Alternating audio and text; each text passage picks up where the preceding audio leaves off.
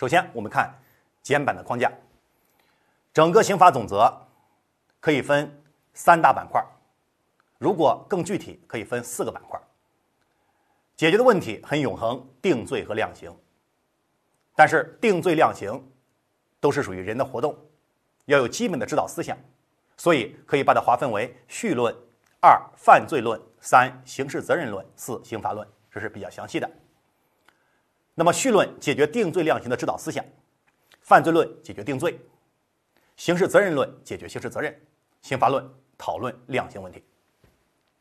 从简版的框架来看，序论既然是解决定罪量刑的指导思想。分两个子板块：一、基础论；二、目的论。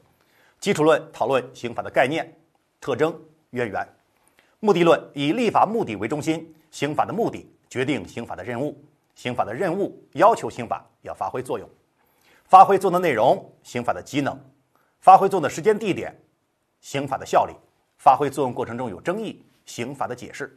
分则着重保护法益，总则确立基本制度，保障人权，刑法的基本原则。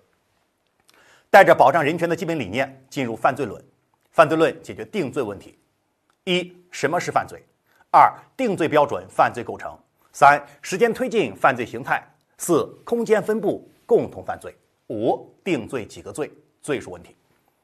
有罪必有责，进入刑事责任，刑事责任的概念、特征、地位，刑事责任与刑罚的关系，刑事责任的根据，以及刑事责任的解决方式。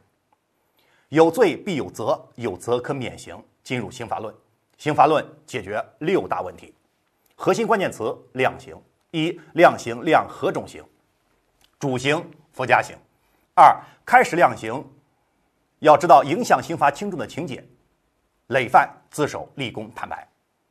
知道量何种刑，知道影响刑罚轻重的情节，开始量刑。进入第三步，一罪一罚，数罪并罚，有三种。